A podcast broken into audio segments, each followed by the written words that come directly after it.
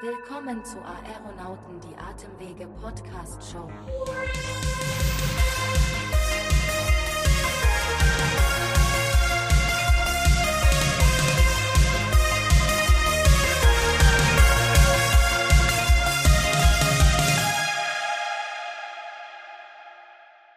So, und damit herzlich willkommen zu einer neuen Ausgabe von Aeronauten, der Atemwege-Podcast von GSK und mit Florentine und mir. Und äh, ich muss sagen, äh, wir sind jetzt schon bei Folge 9 in der zweiten Staffel. Ähm, das bedeutet ja, es gab schon mal eine erste Staffel. Da hatten wir aber nicht einmal neun Folgen. Und das spricht ja nun wirklich für dieses Format, was auch wirklich sehr viel Spaß macht, denn ich lerne immer wieder Neues. Ich weiß, was ich kann. Ich kann so ein bisschen reden.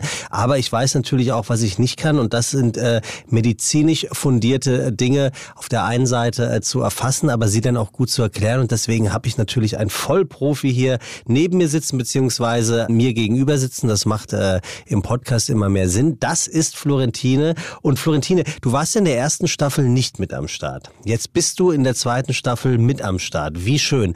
Ähm, wie gefällt's dir eigentlich? Habe ich dich nie gefragt. So unter Ärzten würden wir es, glaube ich, machen auf einer Skala von 1 bis 10. Ist das so? Ja, ja das ist so ganz toll, weil man kann es schön vergleichen. Aha. Ist eine 10. Ist eine 10, ja, wirklich? Also ja. gar, keine, gar keine Luft nach oben. Wäre es nicht psychologisch wertvoller zu sagen, ach, das ist eine 9, sodass ich auch weiß, okay, da muss ich mich anstrengen. Du musst dich noch ein bisschen anstrengen. Also wenn, wenn es dir ein besseres Gefühl gibt, dann sage ich 8. Ja? 8? Hm? Wieso? Naja, Warum denn nicht mal eine 9? 9 hättest du jetzt erwartet, deswegen. Ah, das gibt's ja nicht. Ja, also wir Podcaster sagen aber auf einer Skala von 1 bis 10, das war jetzt nicht das, was wir hören wollten, eine 2. Aber gut, ich bin jedenfalls äh, wirklich glücklich, dass du hier bist und äh, du weißt ja auch, du bist vom Fach. Also du bist, äh, erzähl doch mal, was du alles bist. Also Influencerin bist du, okay, aber du bist Medizinstudentin, du bist Doktoranwärterin. Habe ich irgendwas vergessen? Ich arbeite noch im OP, in auch der Herzchirurgie. Noch. Ja, das ja, auch noch. Mhm. Also, das ist eine Menge. Was schneidest du denn am liebsten auf? Darf man das so, so öffentlich sagen? Ja, warum denn nicht? Ein Thorax. Ein Thorax, das ist hier, ne? Hier, zwischen Brustbein, ja. ja. Lieber Männer oder lieber Frauen? Mm, ach, das ist ganz unterschiedlich. Es kommt so ein bisschen drauf an. Also ich finde find alles interessant, weil das macht ja eigentlich den Reiz der Medizin so ein bisschen aus, dass jeder Mensch anders ist und es ist nie langweilig. Ich glaube, das wäre für mich so das Todesurteil. Das wird mich in den Wahnsinn treiben. Deswegen, ich brauche irgendwas mit ganz, ganz viel Abwechslung. Also dort ist dann logischerweise ein betäubtes menschliches Individuum, was auf dem OP-Tisch, so heißt es glaube ich, ne, liegt. Ja. Ähm, höchstwahrscheinlich äh, desinfiziert äh, an den nicht nur höchstwahrscheinlich mit also an den nötigen 1000 Prozent an den nötigen Stellen höchstwahrscheinlich auch rasiert. Also wir äh, wir äh, wir vor allem. Ich verspreche mich ab. hier trifft ab ohne Ende. Das tut mir schrecklich leid. Wir haben ein Thema. Es geht um Schlafapnoe. Wen haben wir heute da und worum wird es denn im Detail gehen? Wir haben heute Herrn Dr. Deseo, der uns schon einige Folgen lang begleitet. Justus. Ja, Justus, genau. Justus finde ich auch besser. Wir haben uns auf Justus geeinigt und er ist auch wieder ein Experte, sogar für Lungenerkrankungen und nicht nur das, sondern auch für Schlafmedizin und hat die Weiterbildung im wissenschaftlichen und klinischen Bereich der Somnologie, das ist der Fachausdruck, mhm. der Deutschen Gesellschaft für Schlafforschung und Schlafmedizin absolviert. Wenn sich jemand also auf dem Gebiet auskennt, dann glaube ich Justus. Ist dir dann im Klinikalltag bei pneumologischen Patienten sowas oft begegnet, also dass Patienten mit Schlafapnoe aufschlagen?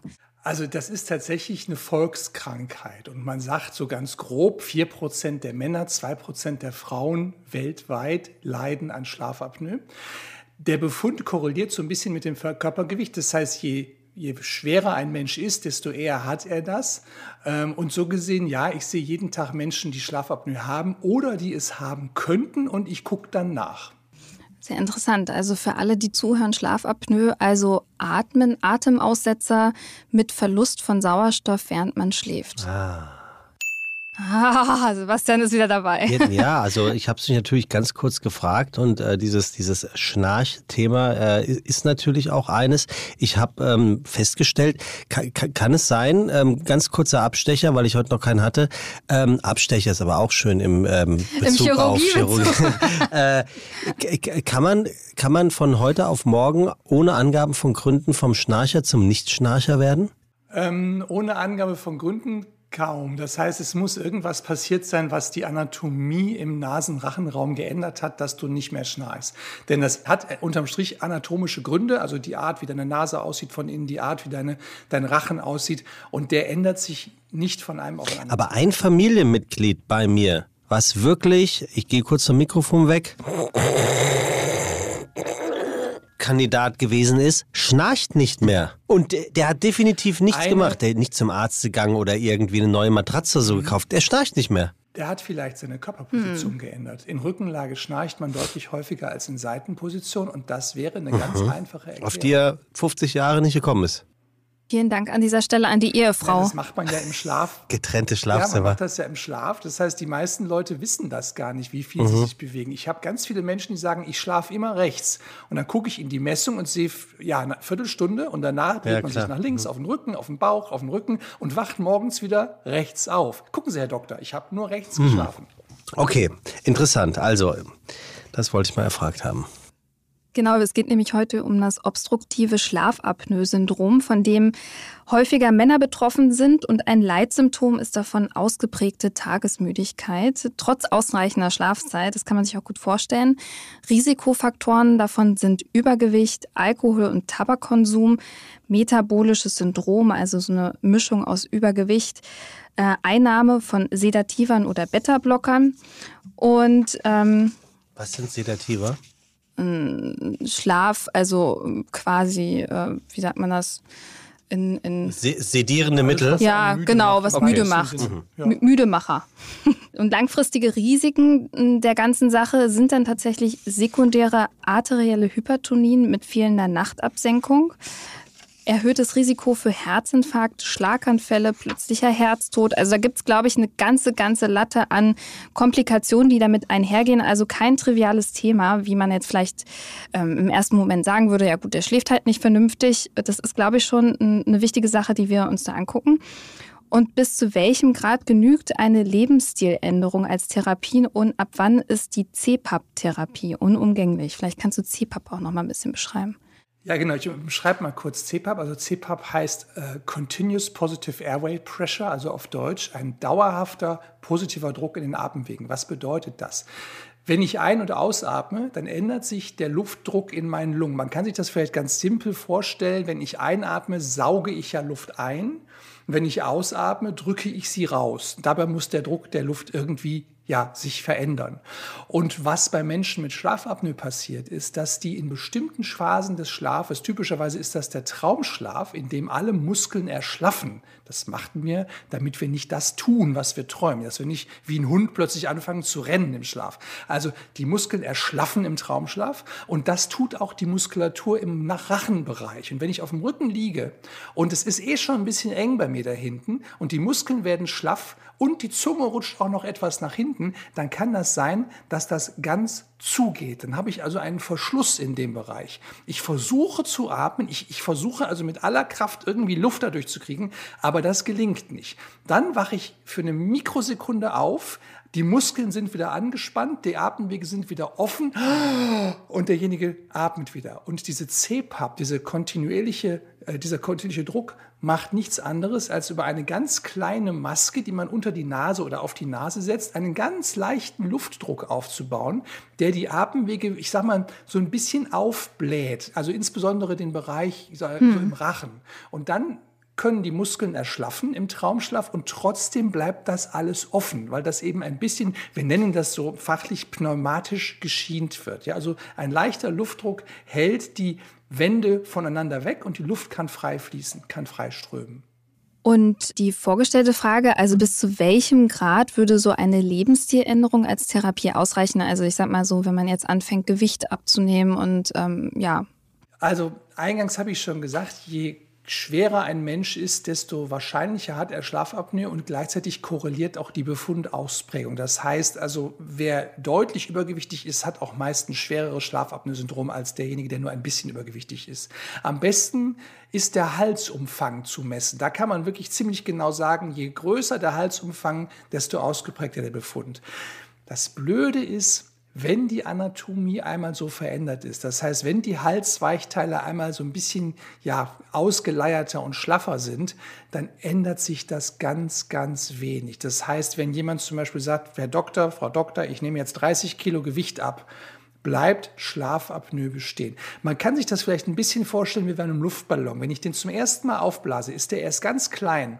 Dann blase ich den auf, dann lasse ich Luft wieder raus. Der wird nie wieder so klein, wie er war, bevor ich ihn das erste Mal aufgeblasen habe. Und ein bisschen ist das auch im Hals so. Das, was da verändert ist, bleibt. Ja, und ich habe mich schon immer gefragt bei dieser CPAP-Therapie, wie kann man da wirklich schlafen und wie kann ich als Arzt oder Ärztin die Compliance überwachen?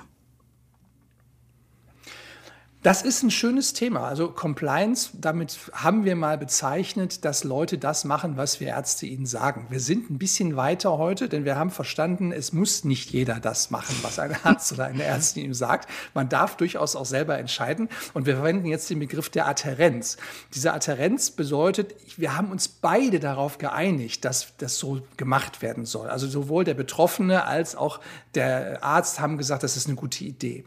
Und die CPAP-Therapie ist also eine, eine Maske, die ich nachts aufsetze. Ich gehe ins Bett, lege mich schlafen und setze diese Maske auf und morgens früh, wenn ich aufstehe, lege ich die ab. Und es ist wirklich so in der Praxis, die meisten Menschen, wenn die hören, ich soll ins Schlaflabor, oh, ich kriege da so eine Maske, riesen Panik. Wie soll ich mhm. denn damit schlafen? Um Himmels Willen, muss ich das jetzt mein Leben lang machen und so weiter und so weiter. Witzigerweise ist die Studienlage, was diese ähm, ja, Anwendung über die Zeit angeht, exzellent, wie für nichts anderes in der Medizin. Wenn ich dir zum Beispiel irgendein Spray verordne für deine Atemluft, dass du besser Luft bekommst, oder irgendein Medikament gegen Schmerzen, gegen Blutdruck, äh, sogar gegen Haarausfall, also so Sachen, wo man sagt, das ist den Leuten wirklich wichtig, nach ungefähr einem Jahr nehmen das noch 30 Prozent der Leute, die es am Anfang bekommen haben. Egal welcher Grund es war, warum sie es gekriegt haben, das lässt sehr stark nach im Laufe der Zeit.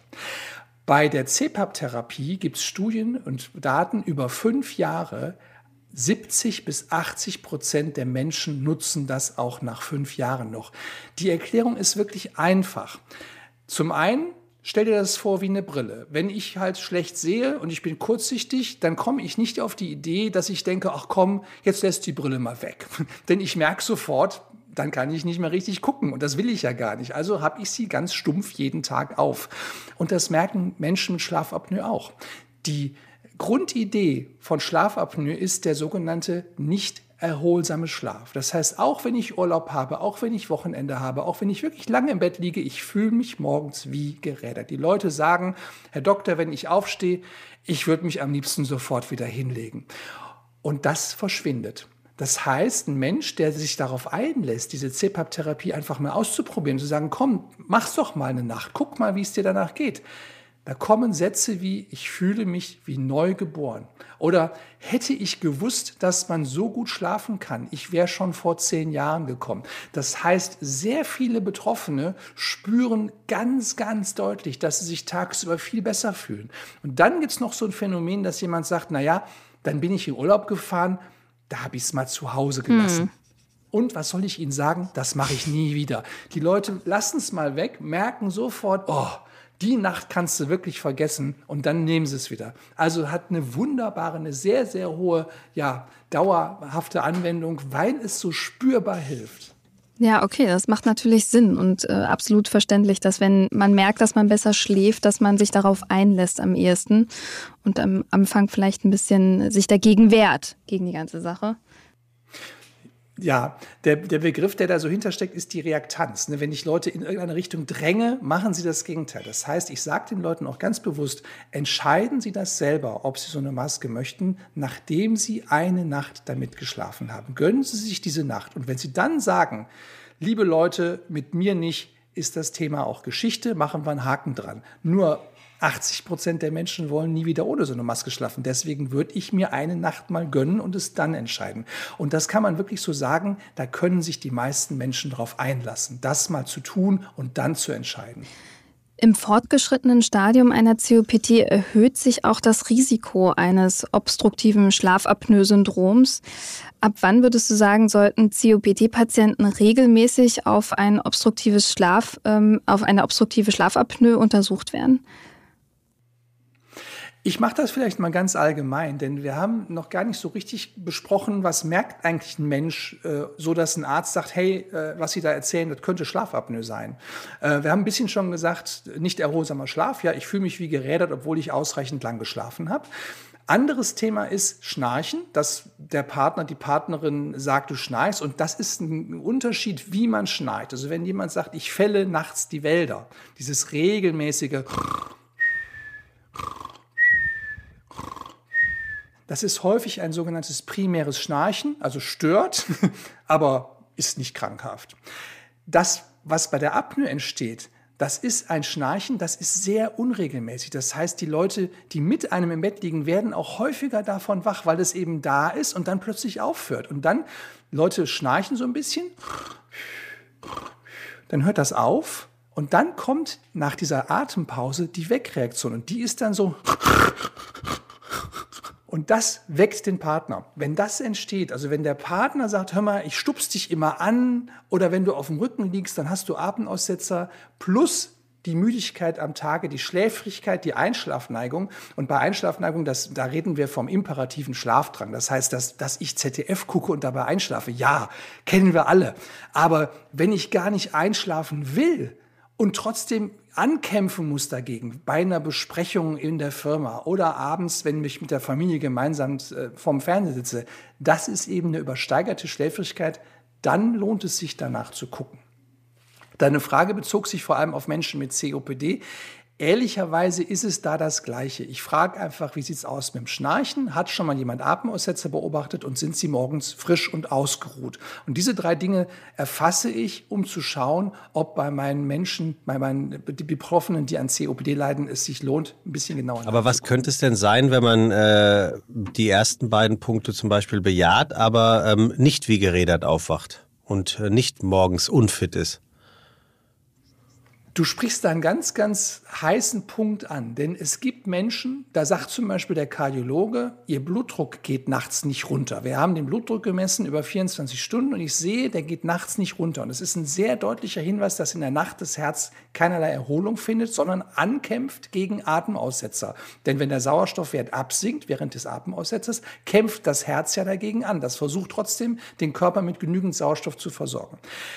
Wenn der Betroffene sagt, Herr Doktor, Frau Doktor, ich merke da nichts von. Ich bin morgens früh eigentlich ganz gut ausgeruht. Ich komme durch den Tag, ich muss auch keinen Mittagsschlaf halten. Dann ist es zwar ein Befund, den man wahrscheinlich doch behandelt, um das Herz zu entlasten, um auch am Ende des Tages hoffentlich ein längeres Leben zu ermöglichen. Das ist aber das Patientenkollektiv, das sagt, ah, wissen Sie mit der Maske, ich weiß ja, das hilft mir, ich weiß ja, die soll ich nehmen aber ich merke ehrlich gesagt keinen Unterschied. Das heißt, das sind Menschen, wo man häufig motivierend nochmal unterstützen muss und denen auch wirklich, ja, wie soll man sagen, beiseite stehen muss und denen helfen muss, dass sie es durchhalten, wenn sie nicht so spürbar eingeschränkt sind im Alltag. Ist gar nicht so selten bei jüngeren Weil Leuten. Weil du gerade sagst, äh, den beistehen. Was, was steht denn der Maske bei? Also wie stelle ich mir das vor? Was, ich habe diese Maske auf, liege im Bett und ist die an irgendeine Sauerstoffflasche angeschlossen, an einen Computer angeschlossen? Brauche ich einen bestimmten Platz im Schlafzimmer? Schön aussehen tut sicherlich auch nicht. Also wie, wie stelle ich mir das vor? Also die Maske, die, die, die haben sich schon sehr geändert. Ne? Wir haben vor, naja, vor 20, 30 Jahren waren das Masken, die waren so groß, ich sag mal, wie so eine, wie so eine Atemmaske, ja, ging über Mund und Nase, sah relativ wild aus und dann wurden die noch mit so Kopfbändern am Kopf festgezurrt und ähm, ja, also man kann schon verstehen, dass Menschen gesagt haben, muss das wirklich sein? Da hat sich sehr, sehr viel getan. Wir haben heute ungefähr 70 verschiedene Maskenmodelle für alles. Ja, für kurze Nasen, lange Nasen, hohe Nasen, tiefe Nasen, breite Nasen, schmale Nasen, was du willst. Und ähm, die Masken sind auch immer kleiner und immer komfortabler geworden. Das heißt, inzwischen ist der Tragekomfort wirklich ähnlich wie bei einer Brille. Ich, ich bin beispielsweise Brillenträger. Im Alltag denke ich gar nicht daran, dass ich eine Brille auf habe. Und so ist das bei einer gut sitzenden Schlafapnoe-Maske auch. Die Leute setzen die auf und vergessen, dass sie die aufhaben. An die Maske angeschlossen ist ein Schlauch, der hat so ungefähr die Dicke von einem Daumen, denn da wird ja die Luft durchgeblasen. Und da dran ist ein Gerät, das nennen wir CPAP-Gerät, das erzeugt diesen Druck. Und ähm, da muss ich jetzt mal sagen, das ist halt den Patientenorganisationen zu verdanken, den Selbsthilfegruppen. Diese Geräte sind immer besser geworden, immer leiser, immer weniger hörbar, denn die haben gesagt, liebe Leute, wenn ich im Bett schlafe mit so einem Ding, und meine Partnerin, mein Partner wacht von dem Gerät mhm. auf. Das kann es ja auch nicht sein. Inzwischen kann ich dir sagen, diese Geräte sind so leise, du hörst eher die Uhr an der Wand ticken, als dass du das Gerät, das neben dem Bett steht, hörst, wie es die Luft in deine Atemwege pustet. Aber ich frage das jetzt mal so ein bisschen provokativ. Ich gucke mir jetzt hier parallel gerade diese Masken an und eher natürlich das, das aktu die aktuellen Modelle. Ne? Ähm, also sexy mhm. ist natürlich was anderes, so fängt es schon mal an. Es, ist, es sieht wirklich so aus, als, als würde es mich in meiner, in meiner Freiheit zu schlafen, wie ich will, enorm einschränken. Also das, ich sage jetzt nur mal mein, mein subjektives Empfinden. Ähm, das, das ist das Erste. Und das Zweite, Zweite ist, ich glaube, ich kann jeden verstehen, der irgendwie sagt so, ach, ich lasse die im Urlaub jetzt mal zu Hause, weil ich bin, das, vielleicht kann man das mit meiner Beißschiene ähm, ähm, vergleichen. Die, ich weiß, es ist gut, dass ich die trage, aber ich gönn mir auch mal einen Tag oder zwei, also Nächte in der Woche, wo ich sage, nee, habe ich keinen Bock drauf, weil komisches Gefühl im Mund, dann riecht sie irgendwann auch und manchmal nacht, wacht man nachts auf. Also ich finde, wenn ich das so sehe, muss man sich schon ein bisschen dahin disziplinieren, diese Maske zu tragen. Ja, also ich fange mal so ein bisschen ähm, ketzerisch an. Du hast ja auch provokativ ja. das eingeleitet. Siehst du sexy aus, wenn du ohne CPAP-Maske abends schlafen Das glaubst du aber, Justus. Also, das glaubst du aber. Kannst du dir auf OnlyFans angucken? Habe ich einen Livestream? ja, weiß ich nicht. Merkst du selber. Ja, ne? ich, nee, ich also weiß es nicht. Ich weiß Leute es nicht. stylen sich auf und sagen so, jetzt gehe ich schlafen. Also Leute, jetzt muss ich aber nochmal richtig gucken, dass ich hier auch was hermache. Das bedeutet, im Alltag steht das gar nicht so im mhm. Vordergrund, ob ich sexy wirke, wenn ich ins Bett gehe, sondern primär möchte ich da eigentlich schlafen. Und das, das Stichwort, das ich dem Ganzen als Überschrift geben würde, ist die sogenannte Bedeutungszuweisung. Das heißt, wenn du dich jetzt ins Bett legst und ich sag mal, dein Partner, deine Partnerin soll das ja aushalten und du denkst dir auch, na ja, ähm, vielleicht findet die das gar nicht mehr so toll, wenn sie neben mir liegt, wenn ich diese Maske aufhabe. Ja die allermeisten Partnerinnen und Partner, mit denen man spricht an der Schlafmedizin, die sagen, wissen Sie was, Herr Doktor, als der immer aufgewacht ist und hatte diese Atemaussetzer und ich musste ihn immer stupsen, da habe ich jedes Mal Angst gehabt, der erstickt. Und jetzt, wenn er die Maske aufhat, dann weiß ich, der kriegt die ganze Nacht gut Luft, da schlafe ich selber besser. Also das sind wirklich ganz andere Gedanken, die Menschen haben, wenn sie ins Bett gehen. Ich sage mal, die typische deutsche Ehe basiert nicht darauf, dass Leute sich vor allem sexy zurechtmachen, wenn sie gemeinsam schlafen ja. gehen. Also ich meine, ich meine jetzt auch, ich, ich meine noch gar nicht dieses visuelle äh, sich sexy machen oder schön machen. Ich meine wirklich so dieses, das ziehe ich mir jetzt auf. Ähm, ich glaube, dass mir da ein Komfort in der Freiheit des Einschlafsmoments flöten gehen könnte. Also das meine ich damit. Wenn ich die Maske sehe, ich bin ja. ein Gesicht ins Kopfkissen, Stecker, Einschlafer. Ähm, ein herrliches Wort. Ähm, das, da, da würde ich jetzt schon denken, okay, wow, wie, wie, wie soll das gehen? Also ich will eigentlich nur darauf hinaus, ich kann mir schon vorstellen, dass es die eine oder die anderen gibt, geben könnte, die sagen, ach, ich verzichte da mal drauf, weil ich glaube, ähm, es, es nimmt mir die äh, ähm, Sexiness im Einschlafprozess. Und mit Sexiness meine ich jetzt eher die Komfortabilität. Gibt es das Wort? Den Komfort. Du, du bist was man jetzt nennen würde Bauchschläfer. Mhm. Also Kopf in Kissendrücker nennen wir einfach Bauchschläfer. Mhm. Und dafür gibt es spezielle Masken tatsächlich. Wenn Leute diese Schlafposition bevorzugen, gibt es genau das, dass man sagt, dafür haben wir was. Ähm, und am Ende des Tages bleibt es eigentlich immer bei derselben Aussage. Ja. Gönn dir eine Nacht. Ja. Guck, wie ja. du dich am nächsten Morgen fühlst. Also ob du selber wahrnimmst, du hast besser geschlafen. Und wenn das nicht so ist, und wenn du auch sagst, nee, ganz ehrlich, also diese Nacht mit der Maske, sowas möchte ich nicht, dann darf das auch so ja. sein. Ja, keiner ist gezwungen, so eine Maske zu verwenden. Am Ende wollen es trotzdem 80 ah, Prozent. Also die allermeisten wollen nie wieder ohne. Okay, danke sehr. Und wenn man jetzt als Arzt oder Ärztin den Verdacht hätte, dass ein Patient ein Schlafapnoe-Syndrom hat, gibt es ja unterschiedliche Methoden, das festzustellen. Also eine schlafmedizinische Anamnese oder Fragebögen zur Beurteilung oder so eine 24-Stunden-Blutdruckmessung, um diese Nachtabsenkung zu kontrollieren oder auch Schlafuntersuchung. Äh, wie wichtig eine Fremdanamnese ist, hattest du ja schon erzählt, Justus. Ich glaube auch, dass das ähm, ein guter Hinweis ist, weil die äh, ja dabei liegende Person wahrscheinlich nicht schlafen kann und das gut dokumentieren kann oder nachmachen kann, wie, wie die Person einschläft. Die Frage ist, muss die Diagnostik bei zum Beispiel COBD-Patientinnen und Patienten angepasst werden? Ja, wir, wir gucken auf andere Dinge. Also man kann so sagen, es gibt in Deutschland dafür eine Richtlinie, wie bei Schlafapnoe vorgegangen wird. Das ist selten, dass es bei Krankheiten Richtlinien gibt. Wir reden meistens von Leitlinien. Leitlinie heißt, es gibt Vorschläge, wie man die Krankheit behandelt. Und ich kann jederzeit sagen, nee, ich mache das anders. Ne? Das soll mir die Arbeit erleichtern, aber die zwingt mich zu nichts. Die Richtlinie ist genau das Gegenteil. Das ist eine sanktionierbare Norm. Das heißt, Verstoß dagegen führt zu Strafe.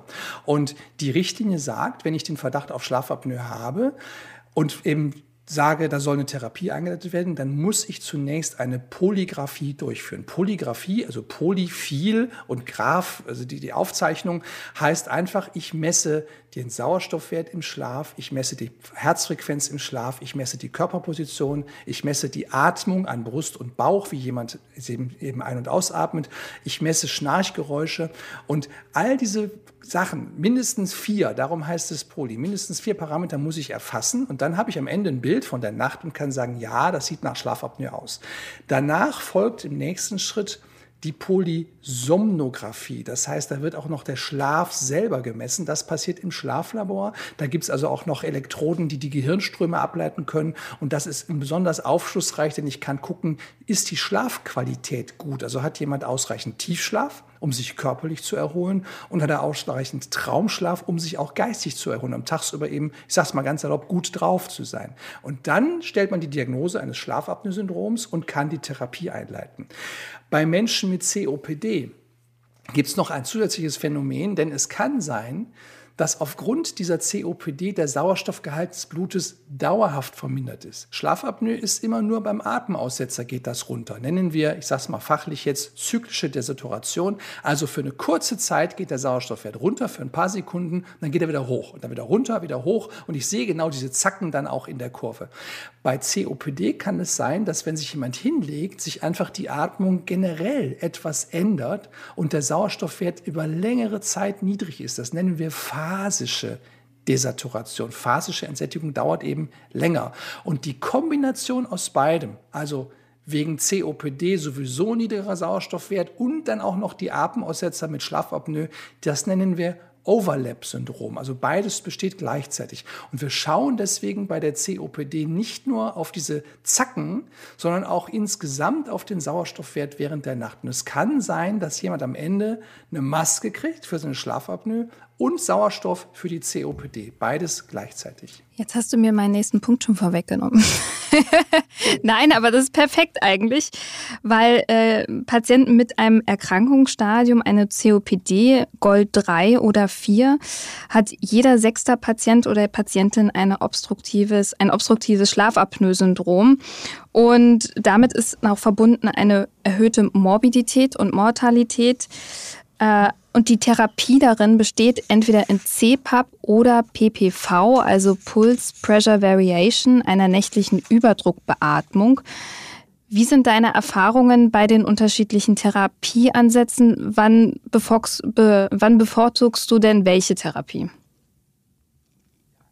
Ja, ähm, das ist tatsächlich gar nicht so sehr davon abhängig, was der Arzt bevorzugt, sondern was der Patient oder die Patientin braucht. Ne? Das sind grundsätzlich zwei verschiedene Welten. PPV steht übrigens für die Messmethode Pulse Pressure Variation, heißt, ich kann an der Art, wie der Puls, den ich am Handgelenk auch fühle, den kann ich eben auch mit Messinstrumenten messen, wie der sich ändert in seinem Druck, kann ich auch Hinweise auf Atemaussetzer hm. erkennen. Die beiden Therapieverfahren, um die es geht, sind CPAP, also Continuous Positive Airway Pressure. Die ganze Nacht wird ein positiver Druck in den Atemwegen aufrechterhalten und Beatmung. Beatmung bedeutet, da wird wirklich Luft rein und raus bewegt. Bei CPAP muss man sich klar machen, der Mensch, der das nutzt, atmet komplett selber. Der macht alles alleine. Da werden einfach nur die Atemwege offen gehalten. Den Rest macht der gesunde Mensch selber.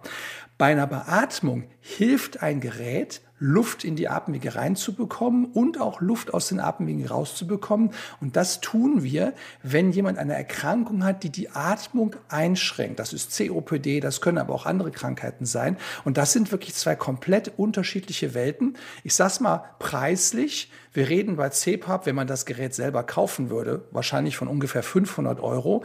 Und bei einer Beatmung reden wir vielleicht eher von 7000 Euro. Also das sind komplett unterschiedliche Konzepte. Mhm.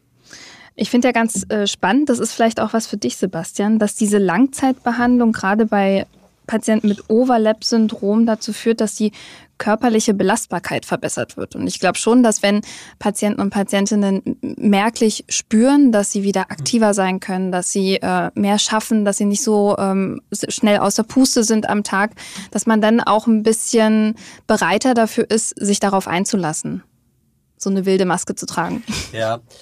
Ich kann mal ich kann mal versuchen, das pathophysiologisch ganz einfach Ja, das ist gut, weil sonst hätte ich das nämlich gemacht. Aber mach du das mal.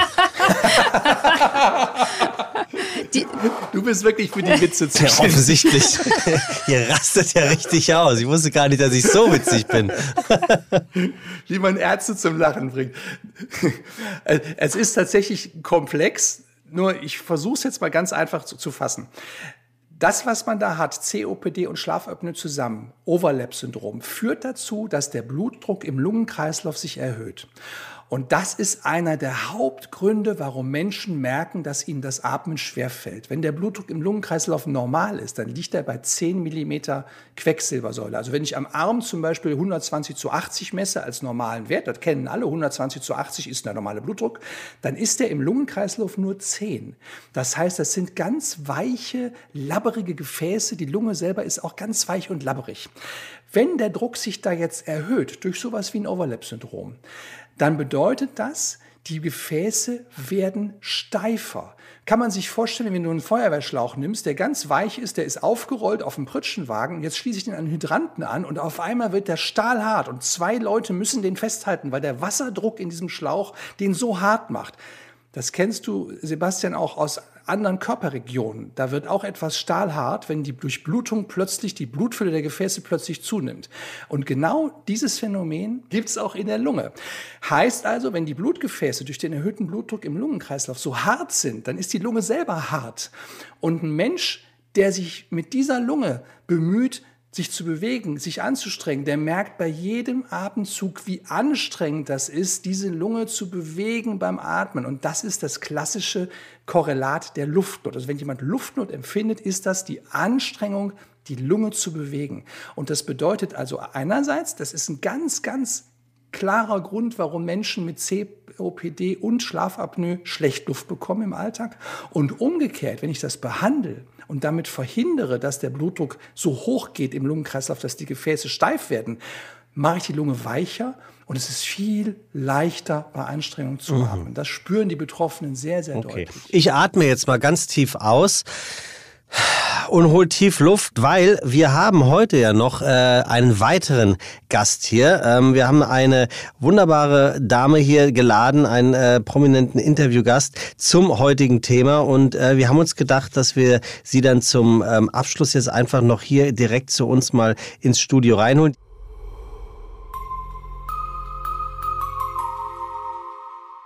Die Rede ist von Fabienne Debré. Fabienne ist eine ehemalige professionelle und sehr erfolgreiche Badmintonspielerin und sie hat bereits im Alter von 14 Jahren in der ersten Badminton-Bundesliga mitgespielt, konnte sich unter anderem für die Olympischen Jugendsommerspiele 2010 in Singapur qualifizieren und war seit 2012 im Team der deutschen Badminton-Nationalmannschaft. Wow. Zum Ende des Jahres 2021 musste Fabienne aber leider ihre Karriere beenden. Der Grund? Bei ihr wurde ein Jahr zuvor eine Schlafapnoe diagnostiziert, die sie trotz entsprechender Behandlung nun leider zum zwischenzeitlichen, muss man sagen, Ende ihrer Karriere im Leistungssport gezwungen hat. Umso mehr freuen wir uns, dass sie heute bei uns ist und wir mit ihr sprechen dürfen. Und ich sage einfach mal Hallo Fabienne, vielen Dank, dass du heute bei mir bist. Und ich äh, komme, beziehungsweise bist ja nicht bei mir, du bist bei uns, so viel Zeit muss sein. Und ähm, als erstes frage ich dich natürlich mal, wie geht es dir denn inzwischen? Das war ja sicherlich nicht so eine ganz leichte Umstellung für dich, oder? Ja, erstmal hallo, ähm, vielen Dank, dass ich dabei sein darf. Ja, mittlerweile geht es mir wieder gut. Das Ende des Leistungssports hat mir sehr gut getan. Inwiefern? Also seelisch oder oder vor allem ähm, ähm, physisch sehr gut getan? Ähm, sowohl als auch. Also ich habe mehr versucht, 2020 ähm, für die ähm, Olympischen Spiele zu qualifizieren mhm. und ähm, dadurch musste ich auch eine ja, Jahresqualifikation spielen mit vielen Reisen und noch härterem Training. Und ja, es ist ja kein Geheimnis, wenn ich sage, Leistungssport ist kein Gesundheitssport. Das hast du sehr schön gesagt. Aus meiner Sicht muss ich allerdings sagen, Amateursport auch nicht. was würdest du denn sagen, was war der schwerste Moment für dich, äh, nachdem du diese Diagnose erhalten hast? Erstmal zu akzeptieren, dass man als Leistungssportler oder als sehr gesund lebender Mensch, ähm, ich bin ja weder übergewichtig noch rauchig noch schnarchig, dass man so eine Krankheit, ähm, die eigentlich mit diesen Voraussetzungen ja einhergeht oder davon geht man ja im Moment aus, ähm, dass ich das haben kann. Vor allem noch als Frau. Also ähm, statistisch gesehen sind ja auch eigentlich mehr Männer davon betroffen und ähm, auch, ja, sagen wir mal, Ü50, Ü60, ähm, das zu akzeptieren, dass ich das bekommen kann oder habe. Das war für mich der erste Schritt, ähm, mich damit auseinanderzusetzen. Wusstest du auch, dass das ähm, was für dein Tun, also im Sinne des Leistungssportes, ähm, eine Konsequenz mit sich trägt? Also hat das dann irgendeine Angst auch äh, direkt geschürt? Naja, ich wusste, ähm, es gibt ja mehrere Säulen im Leistungssport. Unter anderem ist äh, klar das Training eine Säule, dann die Regeneration und äh, die Ernährung. Und mir ist dann quasi eine Säule komplett weggebrochen, die Regeneration, weil wenn man ähm, unterbewusst äh, in der Nacht 20 Mal die Stunde aufwacht, kann sich ja jeder vorstellen, wie regeneriert man am nächsten Tag ist. Wie ist denn das im Leistungssport? Also ähm, ich versuche das mal ein bisschen populistisch auszudrücken. Wenn mir ein Arm fehlt, dann fällt das auf und dann sieht man, alles klar, ähm, damit kann ich äh, höchstwahrscheinlich kein Tennisspieler mehr werden oder wenn ich zwei Arme weg habe.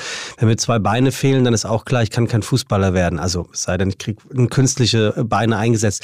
Aber das, was du hattest, das ist ja etwas, was ja irgendwie nicht sichtbar ist. Also nervt einen sowas dann noch doppelt, dass es in Anführungszeichen nur so etwas ist, was dich äh, daran hindert, was du gerne tun wolltest? Ähm, das ist eine gute Frage. Ich bin ja damit sehr offen umgegangen, habe es sehr ähm, offen kommuniziert, als ähm, ich die Diagnose bekommen habe. Ähm, ich werde auch heute noch ganz oft darauf angesprochen, ähm, weil ich halt so offen damit umgehe. Mhm. Glaube ich, habe ich es für die Badmintonwelt so öffentlich gemacht, dass es vielleicht gar nicht so verdeckt war. Und ich glaube, mhm. das war auch der Weg, das zu akzeptieren, dass ich diese Krankheit ähm, habe. Ich habe einfach ähm, offen geredet oder bin offen damit umgegangen und ähm, ja, das, das hat mir sehr geholfen. Mhm.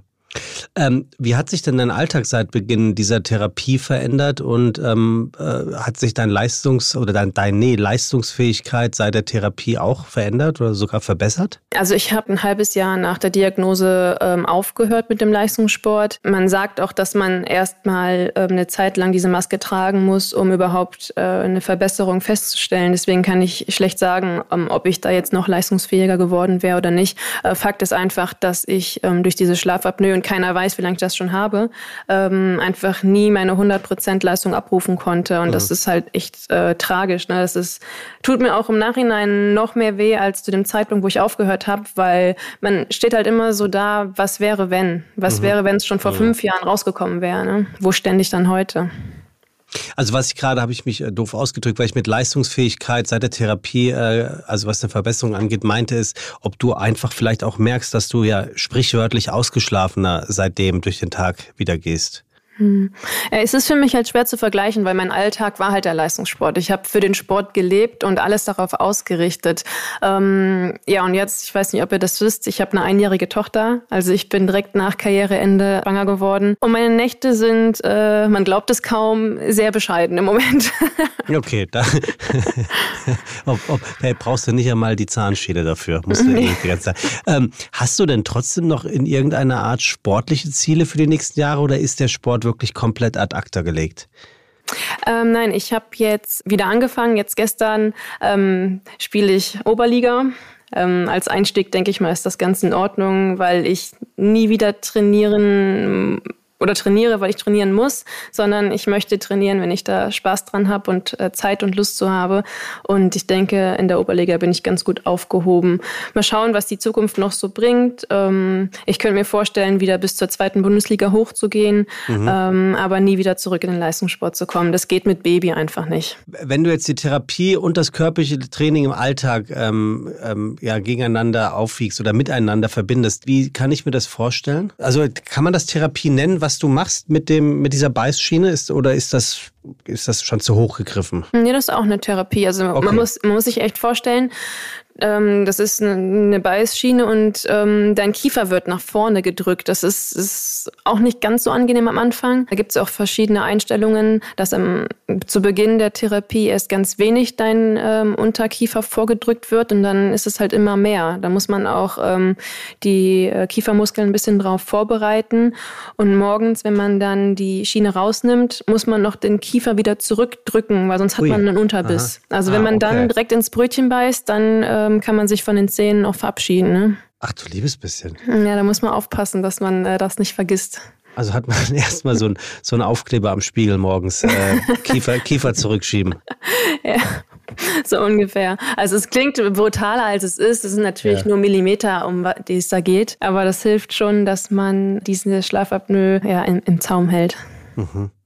Sag mal, Fabienne, zum Abschluss, wenn du anderen Betroffenen jetzt Mut machen könntest, und wir gehen jetzt ja auch einfach mal davon aus, dass in diesem Podcast am allermeisten natürlich Menschen zuhören, die auch betroffen sind oder mit Betroffenen zu tun haben.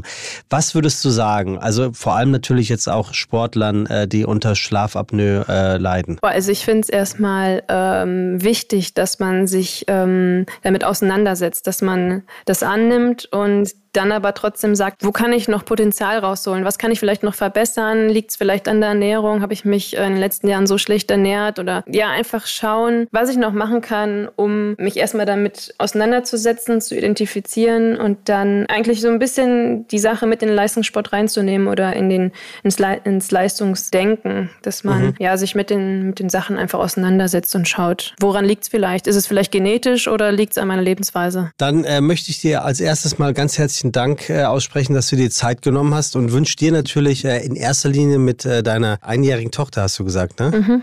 Deiner einjährigen Tochter erstmal ganz viel Spaß. Denk immer schön dran, dass du deinen Kiefer zurückschiebst, dass da irgendwas schief geht. Wünsche dir natürlich alles Gute und ganz herzlichen Dank, dass du auch vielen Zuhörern und Zuhörerinnen hier bestimmt Mut gemacht hast, nicht den Badmintonschläger, wollte ich gerade sagen, ins Korn mhm. zu werfen und wünsche dir alles Gute. Ganz herzlichen Dank. Vielen, vielen Dank. Bis dahin. Tschüss, Fabienne. Ciao.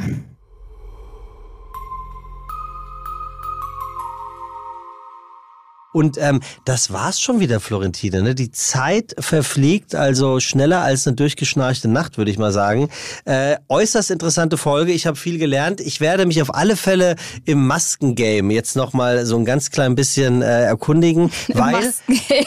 Naja, ich werde, ich möchte jetzt hier mal ein, ein Geheimnis droppen, was sich die Podcast-Welt natürlich schon gefragt hat. Manchmal erwische ich mich dabei, wie ich vom Schnarchen aufwache. Oh oh.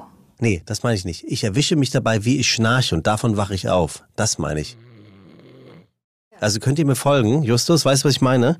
Ja. ja ist eine klassische Beschreibung von jemandem, dem ich anbiete, dass man mal so eine Schlafuntersuchung Ja, komm, komm noch mal rum und wir machen mal so eine Tupperware-Party äh, nur mit Masken für Schlafapnoe und dann kannst du mir das alles mal, alles mal. Ich hätte gerne eine aus Jeans. ich habe schon mal, ich habe schon mal für einen Schalke-Fan eine in Blau. Jetzt ist die äh, Verbindung ganz schlecht gerade. Ich habe ich hab nur was von von Blau-Weiß.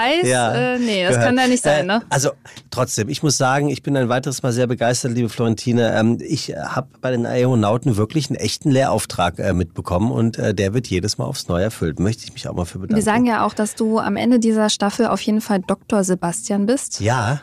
Oh, Definitiv. Das fände ich schon gut. Ja. ja. Aber an dieser Stelle vielen Dank, äh, Justus, für deine Zeit wieder. Es war mir eine riesengroße Freude, dass du uns Einblicke gegeben hast in dieses große Themenfeld und auch ein großes Dankeschön an Fabienne, dass du deine Erfahrungen mit uns geteilt hast. Wenn euch der Podcast gefällt, folgt Aeronauten, die Atemwege-Podcast-Show, gerne auf Apple, Spotify und Co., um keine Folge zu verpassen. Und wir freuen uns natürlich auch über Bewertungen und Kommentare bei Apple Podcast. Wir hören uns dann in zwei Wochen, würde ich sagen.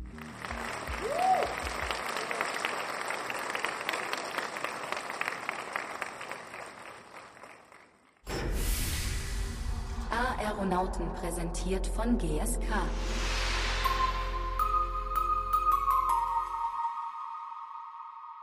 Dieser Podcast wird produziert von Podstars bei OMR.